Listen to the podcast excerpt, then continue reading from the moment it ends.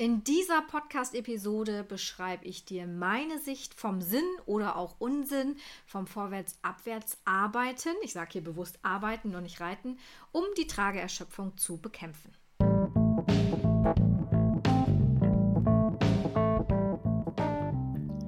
Herzlich willkommen bei Freizeitpferde gesund und munter, der Podcast für interessierte Freizeitreiter. Mein Name ist Antje von der Pferdereha Friesland und ich bin Pferdetherapeutin mit Herz und Hirn und ich möchte dir helfen, dass dein Freizeitpferd gesund und munter bleibt oder wird. Kurz vorab noch gesagt, ich erhebe hier keinerlei Anspruch auf Vollständigkeit. Ich lasse einfach mal meine Gedanken fließen und du guckst mal, ob du damit in Resonanz gehen kannst oder ob du sagst, hä, was labert sie da? also, vorwärts, abwärts oder Dehnungshaltung. Oft hört man ja davon, wie wichtig das ist, ähm, dass die Vorwär Pferde, dass die vorwärts, dass die Pferde vorwärts, abwärts gearbeitet werden müssen, um eben die Rückenmuskeln aufzubauen und ähm, dass man das auch im Zusammenhang mit Training fokussieren sollte, wenn man ein trageschwaches Pferd hat. Und da tauchen ja immer wieder Empfehlungen auf, dass äh, sowas wie, ja, arbeite dein Pferd einfach ganz viel vorwärts, abwärts, dann wird das schon. Ja, also allein das Wort einfach in dem Zusammenhang äh, lässt mich ja schon fast kollabieren. Also wenn es so einfach wäre, ganz ehrlich, dann hätten wir ja nicht so viele Pferde mit den Problemen. Ne? Also das Thema ist übrigens unfassbar umfangreich. Also ich habe jetzt auch so ein bisschen recherchiert. Ähm, ich versuche das hier so ein bisschen strukturierter anzugehen. Mal gucken, was dabei rauskommt. Du, wenn du mich ein bisschen kennst, weißt du schon, Struktur ist jetzt nicht meine absolute Stärke. Zumindest nicht, wenn ich so frei herausrede. Kann das schon mal sein, dass ich das ein oder andere Mal abschweife. Aber wir werden sehen. Schauen wir uns jetzt erstmal an, was ist eigentlich vorwärts, abwärts? Und dafür habe ich mal Wikipedia bemüht. Und ich zitiere, lese das jetzt einfach so vor. Unter vorwärts, abwärts wird eine Haltung des Pferdes verstanden, bei der es in der Oberlinie eine entspannte Dehnungshaltung, eine entspannte Dehnungshaltung einnimmt. Der Hals des Pferdes wölbt sich in Verlängerung der Rückenlinie nach unten.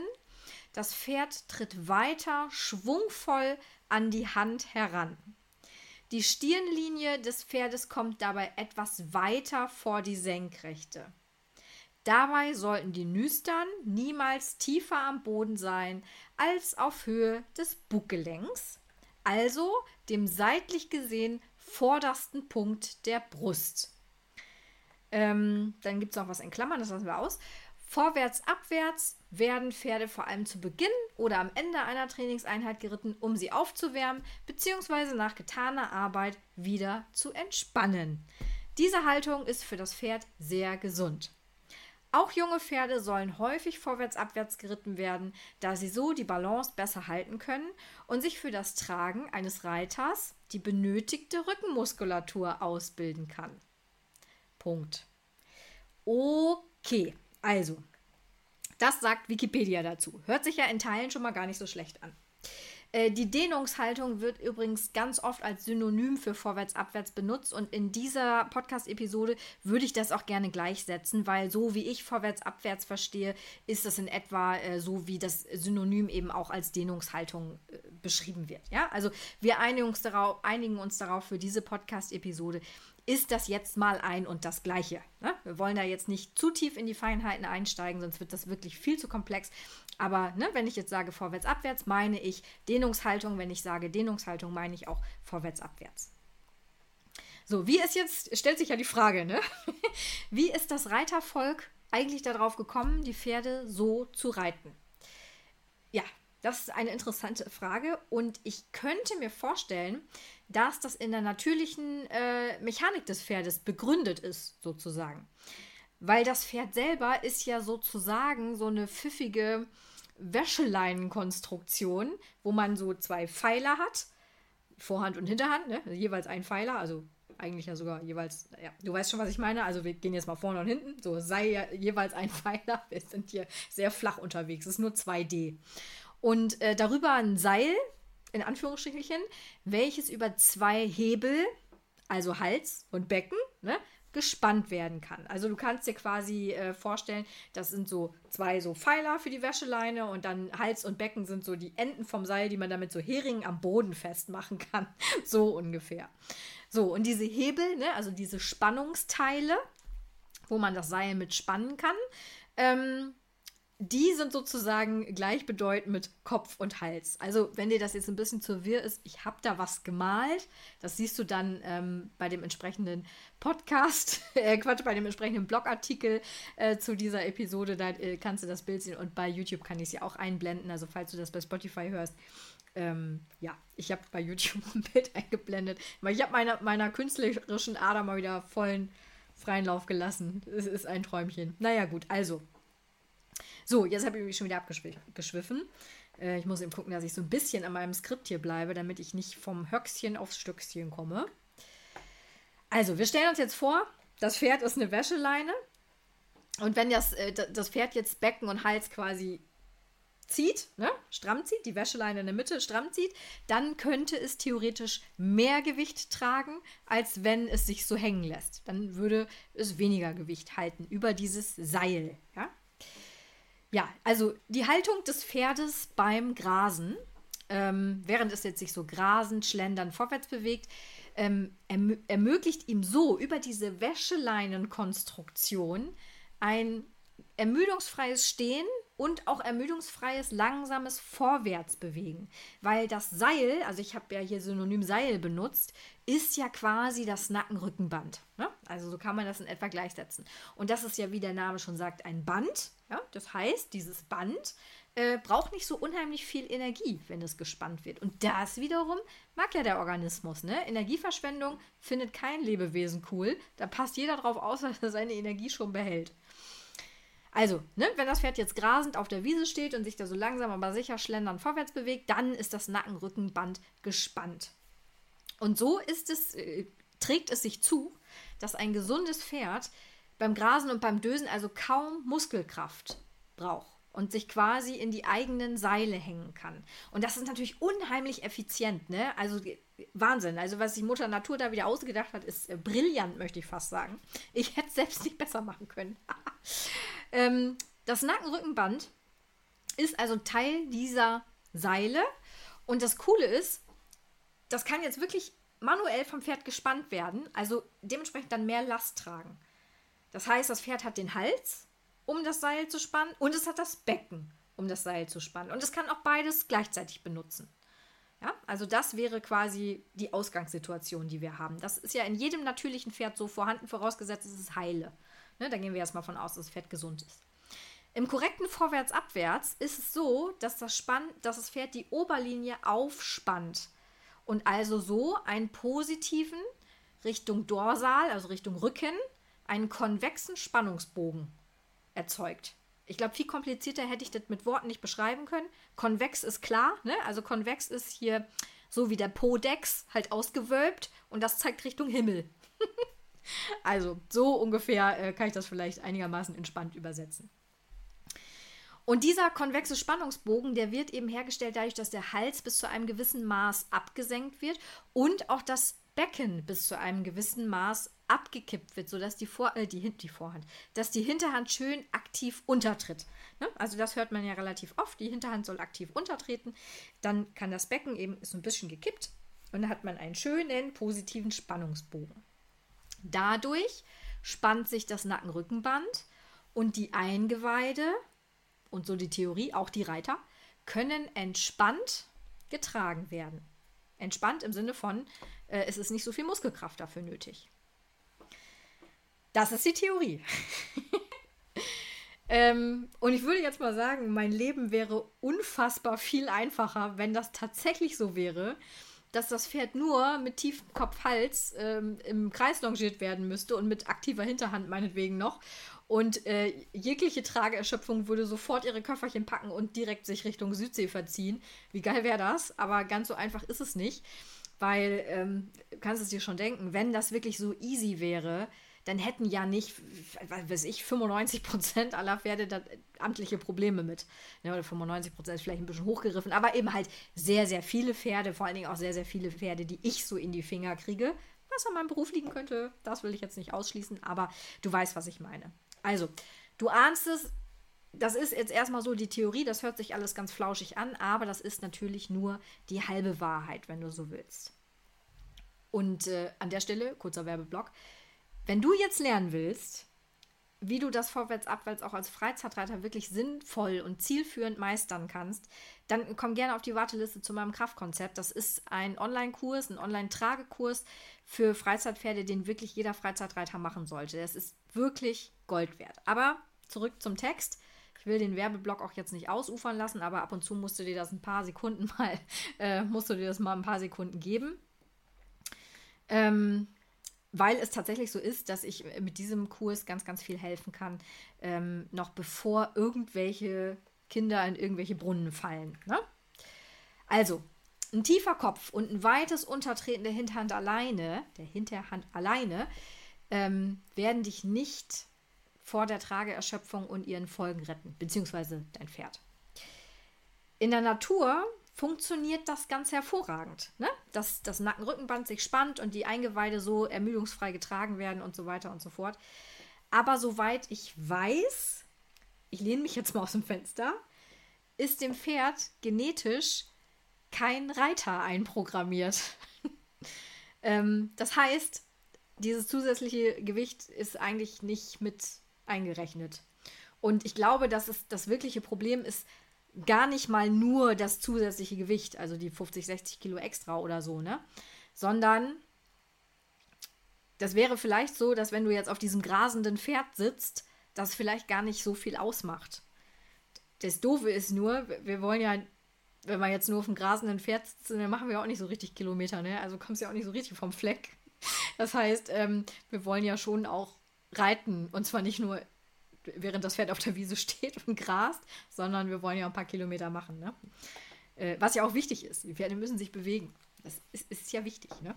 Also, es gibt eine Stellschraube im Vorwärts-Abwärts, die meiner Meinung nach wirklich oft vernachlässigt und vergessen wird oder nicht gesehen wird. Ähm, und zwar ist das die Anhebung des Rumpfes, also des Brustkorbes, während des Vorwärts-Abwärts was wiederum gesteuert wird durch die Rumpfträger. Die Rumpfträger ist Muskulatur und die muss arbeiten. Und da ist es dann schon wieder dahin mit passivem, ach, ich hänge mal meine Gedärme in mein schönes äh, Bandapparat-Dings da rein, das wird dann schon gut gehen. Wenn du reiten willst, dann funktioniert diese Taktik nicht mehr. Ne? Verstehst vielleicht, was ich meine? Weil es ist ja so, das Pferd kann ja tatsächlich einfach nur die Bänder spannen, also sich in den Bandapparat hängen und dabei ganz ermüdungsfrei langsam da in Ruhe von A nach B schlendern. Aber das heißt ja noch lange nicht, nur weil der Kopf unten ist und das Pferd untertritt, dass die Rumpfträger auch aktiv sind. Weil das ist ja wieder Muskelarbeit. Und da schreit das Pferd jetzt nicht, yay, juhu, möchte ich sofort gerne machen, ist super anstrengend, macht richtig Bock. Nee, die meisten Pferde sagen eher so, huhu, oh nee. Also wenn ich einfach bitte nur den Bandapparat benutzen kann, das ist doch, ist doch effizienter. Effizienter ist aber in unserem Fall nicht unbedingt gesünder, weil wir ja reiten und das eben nicht natürlich ist. Deswegen müssen wir da so ein kleines Schläufchen umzu machen. Wir wissen nämlich aus Studien bereits, dass die Kopf-Hals-Position alleine nicht die Höhe des Rückens oder des Widerrisses oder des Rumpfes oder wie auch immer du es nennen willst, beeinflusst. Also das heißt, das Pferd kann den Kopf in Dehnung tragen, also meinetwegen Maulhöhe, Buckelenk oder so, oder auch weiter oben. Das hat aber gar nichts damit zu tun, ob der Rumpf jetzt angehoben ist oder ob der abgesunken ist. Du kannst dein tragerschöpftes Pferd mit ausgeleierten Rumpfträgern so lange in eine Runde jagen, wie du willst, in noch so schöner Dehnungshaltung. Das bringt den Rumpf nicht wieder hoch. Da musst du explizit drauf achten. Weil der Rumpf, wie gesagt, der kann sehr wohl hängen, auch wenn der Kopf in Dehnung gehalten wird. Das ist wirklich wichtig zu verstehen. Ich könnte übrigens den gleichen Artikel im Umkehrschluss auch für die Aufrichtung schreiben. Denn wenn du den Zusammenhang verstehst, ist eigentlich logisch, ne? Wenn der, die Haltung des Kopfes nicht so viel mit dem Anheben des Rumpfes zu tun hat, dann geht das natürlich auch andersrum. Ne? Also ein versammeltes, in Aufrichtung gehendes Pferd hat nicht automatisch einen aktiven Rumpf das muss man schon im Ganzen betrachten. Man braucht immer das gesamte Pferd als Kontext, um das beurteilen zu können. Ich muss hier allerdings noch einen kleinen Einwurf machen. Es ist nämlich tatsächlich so, dass es den Pferden gerade am Anfang in der Regel leichter fällt, den Thorax wirklich anzuheben, wenn der Kopf in Krafthaltung gehalten wird, also wenn der Kopf tendenziell eher höher ist als tiefer. Weil der Hebel nicht so lang ist. Ein langer Hals mit einem langen großen Kopf dran. Und wir wissen, die Köpfe unserer Pferde sind wirklich groß. Der zieht natürlich nach unten. Und da muss der Rumpfträger auch erstmal dagegen arbeiten. Und wenn der jetzt ein bisschen schwach auf der Brust ist, dann sagt er, boah, nee, hier ist mir zu anstrengend. Machst du den Hebel kürzer, ne? Ver verkürzt du den Hals, nimmst ihn weiter hoch dann hat der Rumpfträger nicht ganz so viel Arbeit zu leisten. Da sind die meisten Pferde am Anfang etwas, tun sich da etwas leichter mit sozusagen, ne? weil eben dieser lange Hebel nicht so gegeben wird. Deswegen arbeite ich, auch wenn ich das möchte, dass das Pferd lernt, den Thorax anzuheben und den Thorax im Raum auszurichten und so weiter, erstmal in Aufrichtung. Die Dehnung, die kommt dann von ganz alleine. Die kriegst du geschenkt, die brauchst du nicht erarbeiten. Wenn die Muskeln arbeiten, ne? Rückenmuskeln etc. pp., wenn du das Pferd in, in leichter Aufrichtung arbeitest und die Muskeln arbeiten, dann will das Pferd sich dehnen. Die haben wirklich ein Dehnungsbedürfnis, weil, das kennst du selber, ne? Wenn du, wenn du wirklich Muskelarbeit ähm, geleistet hast, dann ist es total angenehm, sich danach mal einmal richtig schön zu stretchen und durchzustrecken. Und in dem Moment darf der Rumpf dann auch wieder sinken. Das ist total in Ordnung. Es, ist, es gibt ja keine Bewegung, die ganz fürchterlich und schlecht ist. Wir müssen nur die richtigen Bewegungen rausarbeiten und forcieren und die Pferde in die richtigen Bewegungen rein stark machen. Also wie gesagt, dabei, deswegen arbeite ich eben viel erstmal in Aufrichtung. Die Dehnung, die kriege ich dann hinterher sowieso geschenkt. Ne? Das ist alles überhaupt nicht das Ding das, was ich gerade beschrieben habe, dass eben das Pferd wirklich den Thorax auch anheben kann, oben halten kann und sich damit bewegen kann. Ne? Und dann der Dehnungsreiz, der kommt dann ja, kommt dann ja später von ganz alleine. Das ist insbesondere dann natürlich sehr, sehr wichtig, wenn irgendwann mal zusätzliche Biomasse, also ich, auf der Brustwirbelsäule Platz nehmen soll. Das heißt, wenn das Pferd irgendwann geritten werden soll. Ähm, ich habe ja jetzt für diesen Artikel tatsächlich relativ viel recherchiert für meine Verhältnisse. Oft äh, rede ich ja einfach so, wie mir der Schnabel gewachsen ist und was halt irgendwie in meinem Hirn so drin ist. Aber hier habe ich wirklich äh, relativ viel recherchiert. Und zwar ähm, habe ich mehrere, also mein Bücherregal ist ja voll mit Pferdebüchern und ich habe mir da so einige rausgepickt und habe da nochmal so äh, Absätze gelesen zum Vorwärts, Abwärts und ich, ich hebe jetzt keine Bücher heraus, weil es waren wirklich sehr, sehr viele. Aber es ist tatsächlich so, die, die ich mir rausgepickt habe und wo ich drin gelesen habe, wenn da über Dehnungshaltung oder vorwärts-abwärts oder Rückentraining oder irgendwie was in die Richtung geschrieben wird, dann wird da niemals, niemals, also zumindest soweit ich jetzt weiß, ist vielleicht ein Fehler drin, aber meistens nicht, wird nur das Senken des Halses äh, beschrieben, sondern zusätzlich auch das Öffnen des CTÜ, das Anheben der Halsbasis, ähm, das Anheben des Rumpfes, äh, das Anspannen der Rumpfträger. Also es wird immer ein bisschen anders definiert, aber im Grunde wollen alle Autoren tatsächlich, dass eben der Thorax nach oben geht, wenn das Pferd in Dehnungshaltung schrägstrich in vorwärts-abwärts gearbeitet wird. Das ist ein essentieller Punkt der wird auch in, in den Büchern, die ich jetzt mir so zur Hand genommen habe, überhaupt nicht übersprungen, sondern es wird tatsächlich, was im Auge, wird tatsächlich äh, mit erwähnt. Erfahrungsgemäß, und da spricht jetzt die Praktikerin aus mir, ist aber genau das der Punkt, der in der Praxis überhaupt nicht klappt. Also wirklich überhaupt nicht.